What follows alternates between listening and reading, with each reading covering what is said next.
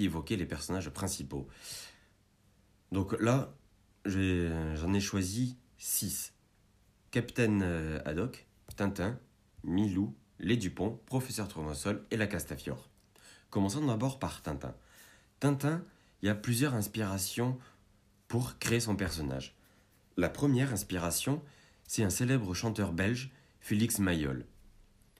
Deuxième potentielle inspiration, ça serait un ancien collègue de Hergé, euh, à l'époque où Hergé travaillait dans un journal collabo, qui avait un look un peu particulier, avec une tenue très particulière. Il y a son frère aussi militaire, euh, voilà, avec une espèce de mèche blonde, avec une tenue aussi. Il y avait ce côté un peu globe-trotter aussi. Euh, il y a plusieurs indices qui prouvent que Tintin serait soit âgé de 15-16 ans ou soit adulte. Alors c'est un peu compliqué parce que euh, tout dépend de l'âge que les gens veulent lui donner à Tintin. Tintin, on, se l'approprie. Donc si certaines personnes veulent qu'il soit adulte, il sera adulte. Si quelqu'un, si des jeunes ados veulent s'imaginer et se disent non, Tintin, c'est un ado, ça sera un ado. Donc c'est très compliqué de, lui donner un âge euh, à Tintin. Dans ce qui concerne les traits de caractère, euh, on va dire que ce qui frappe même dans la tenue, c'est aussi le côté un peu scout de, Tintin. Euh, comme, comme l'était Hergé à l'époque. Et il s'est affronté, il s'est tout affronté, Tintin. Il s'est affronté, que ce soit des trafiquants d'armes, la lutte contre la drogue, euh, la vente, le, le vol, tout. C'est un personnage quand même très intéressant, Tintin. Il est aussi à la fois intrépide, calme, posé, rêveur, il a les pieds sur terre. Euh, c'est un meneur, c'est un leader. C'est il est très complexe, Tintin. Si je dois parler de Tintin, eh, je dois parler aussi de Milou. Ah oui, alors la Milou, euh, c'est son vraiment fidèle euh, acolyte, pote, ami, confident. Ils vivent ensemble. C'est euh, Milou. Déjà comme race de chien, c'est un, fox terrier à poil dur. alors, parler de Milou, c'est aussi parler d'un personnage entier. Parce que Milou, certes, on est tous d'accord, c'est un chien, mais dans, le, dans la BD, c'est un chien qui parle. Donc c'est quand même très particulier, c'est à la fois un chien, à la fois un personnage important. On peut dire qu'il est vif, éveillé, il pense beaucoup et donne l'impression de parler. On a l'impression qu'il communique avec nous. Il est très vantard, assez moqueur quand même, susceptible on peut dire, superstitieux et très sensible. Au fur et à mesure des albums, il devient de plus en plus casanier Milou quand même. Il a une très bonne culture générale, ah, il a un flair, par contre, un flair aigu. Bon, en même temps, c'est un chien, heureusement. Une grande, euh, grande intuition. Et sa grande passion, par contre, alors là, c'est alors là, c'est les os. Il ne rêve que d'os. C'est hallucinant. Dans, dans toutes les BD, vous pouvez regarder à toutes les pages, dès lors qu'il rêve, il y a, y a un os qui apparaît. L'énorme avantage de, de Milou, c'est qu'il est très proche des enfants. Et ça, ça aide énormément Tintin. Mais par contre, c'est pas totalement l'ami des animaux. Hein que ce soit les chèvres, les hérissons, les perroquets, les vaches, les gorilles, les boas, les, euh, les, les buffles, les condors, les crabes, les crocodiles. Enfin, il a, enfin Milou, il, il, a peur, il a peur des animaux, donc c'est comme assez drôle aussi. Euh, juste pour revenir en arrière, le Milou, genre le, le, nom de Milou, ça a été inspiré par une des amies d'Hergé, euh, qui s'appelait Marie, Marie-Louise Van euh, Gusten, désolé pour la prononciation. Et donc son diminutif c'était Milou. Et Hergé s'est dit tiens, pourquoi pas, pourquoi pas ce, ce nom-là. Et on va parler du gros, et là on va parler du gros dossier là. Et on va parler du capitaine Haddock. Ah, le capitaine Haddock. Ah, ça pour être un personnage, c'est un personnage. Hein. Ça, on peut, ça, personne ne peut l'oublier, le, le, capitaine Haddock. Hein. Euh, le capitaine Haddock, c'est vraiment l'archétype du marin. Hyper reconnaissable, déjà à son col roulé, le nœud marin, l'encre marine qu'il a sur son pull, sa casquette et sa barbe très fournie. Alors on le reconnaît avec son caractère aussi pas très évident, souvent de mauvaise humeur et bien sûr alcoolique. Euh, Capitaine Haddock, plusieurs inspirations. Euh, Il y a le. Haddock, c'est aussi un patronyme réel. C'est un ancien officier de la marine britannique. Euh, il y a aussi une inspiration avec un tableau de James Ensor qui s'appelle Le génie de l'invective. Euh, donc là, c'est vraiment, quand vous regardez le tableau, vous Hergé a vraiment repris les codes de, de ce, de ce peintre-là. La même barbe, la même moustache. Euh, on sait que c'est une personne qui était qui, sortait énormément de jurons. Donc là, tout ça, ça, tout ça, ça l'a un peu travaillé, euh, Hergé. Euh, voilà, donc il y a plusieurs inspirations là-dessus. Pourquoi Haddock aussi? Parce que soi-disant, euh, les deux amoureux, Hergé et sa femme, euh, adoraient euh, le haddock, donc la sardine en français. Euh, qui est le capitaine Haddock? Donc c'est le, chevalier François de Haddock, le capitaine de la Licorne, un ancien euh, vaisseau de la ligne de la flotte euh, de Louis XIV. Il habite au château de Moulinsart, euh, qui a été acheté par son ami le professeur Tournesol. Le château de Moulinsart, ça a été lourdement inspiré par le château de Cheverny. Vous le, vous le regardez, donc c'est une partie du château que vous voyez. Bien sûr, il y a, d'autres parties du château qui ont été dessinées, construites, etc. pour, euh, pour étoffer ce, ce château-là. Euh, L'évolution de ce personnage est quand même très drôle parce qu'au départ, il était quand même euh, esclave de son vice, c'était une véritable loque, une vraie loque. Il y a un côté très râleur. Il pense tout haut ce que les, tout haut ce que les gens pensent tout bas quoi. C'est vraiment un autre, un mec honnête, droit, très fiable au fur et à mesure des albums. Euh, voilà, c'était une épave humaine, c'est vraiment un paradoxe pour un marin quoi. Euh, alcoolique, ça on l'a dit, violent. Dans les, premiers, dans les premières rencontres avec euh, Tintin, il tente de l'étrangler carrément. C'est vraiment un alcoolo en fin de parcours, le mec. hein. Il y, a un- il y a deux petits héros aussi euh, à qui il nous fait penser. Il y a un petit côté euh, Sancho Panza et Don Quichotte. C'est vraiment le, le héros euh, pantouflard, quoi. Genre Sancho Panza, il a cette envie de partir à l'aventure, il n'a peur de rien, c'est vraiment le capitaine des mers, etc. Et côté Don Quichotte, vraiment le, mec pantoufle, château, il a envie de rester au château, tranquille, au chaud, etc. Dans son caractère, il y a ces jurons. Alors là, les jurons, il y a plusieurs euh, tintinophiles qui ont regroupé tout ça et qui ont estimé qu'il y a à peu près 200 jurons différents. Euh, c'est vraiment ça, là, par contre, la caractéristique majeure, entre autres, du personnage. Avec l'alcool, bien évidemment. Euh, dans les jurons, on peut considérer, on peut le séparer en deux. Le côté marin et le côté très littéraire. Dans le marin, on les connaît. hein. Il y a Tonnerre de Brest, il y a Marin d'eau douce, il y a gaufre. Alors, euh, c'est la maladie de la petite euh, vérole. Il y a aussi Flibustier, il y a aussi euh, Vieux Cachalot. Et littéraire, il y a, Ur, il y a Ulur- euh, Hurluberlu, pardon. Il y a anacolute, c'est une rupture dans la constitution syntaxique d'une phrase, ça. Il y a Cyrano à quatre pattes, il y a Ectoplasme à roulette, mais il y en a plein d'autres comme ça.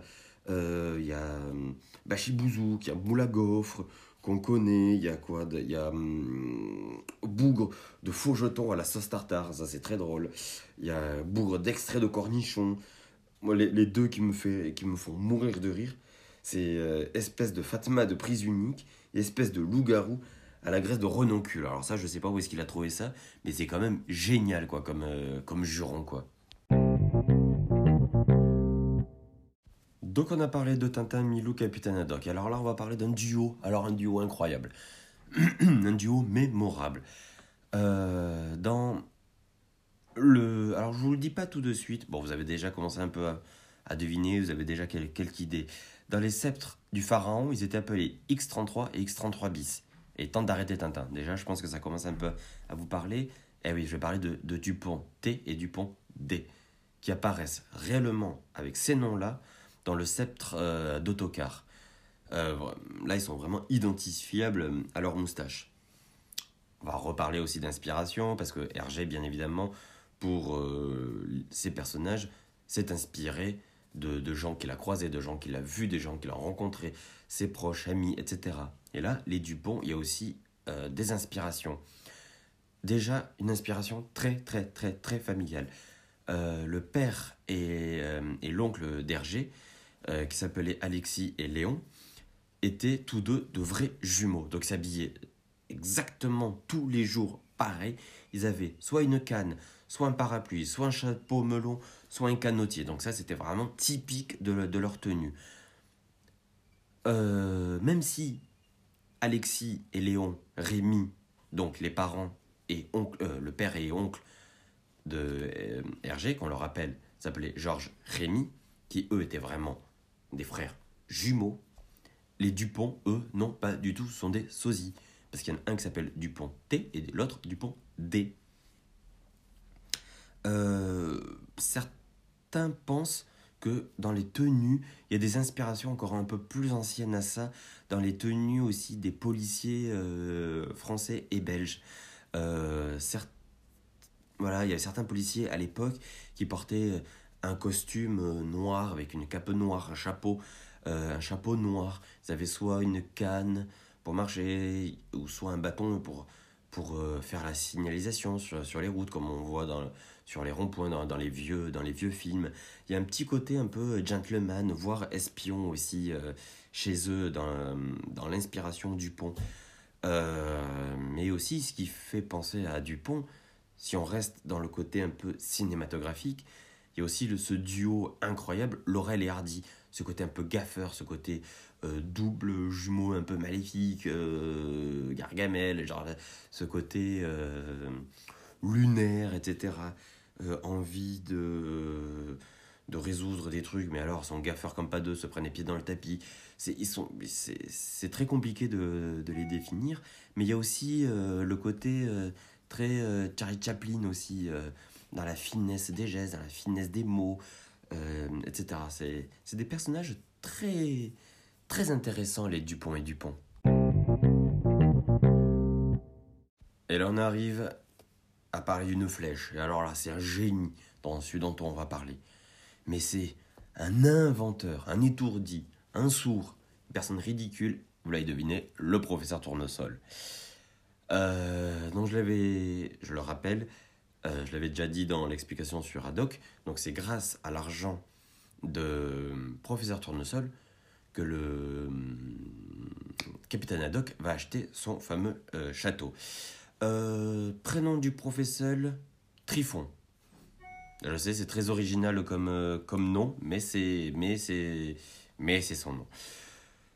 Ou alors lui, par contre, comment dire, euh, caractère euh, distrait, hein, euh, affligé de surdité, un, un, sentimental, mais alors à l'extrême, le mec, et aussi très intuitif.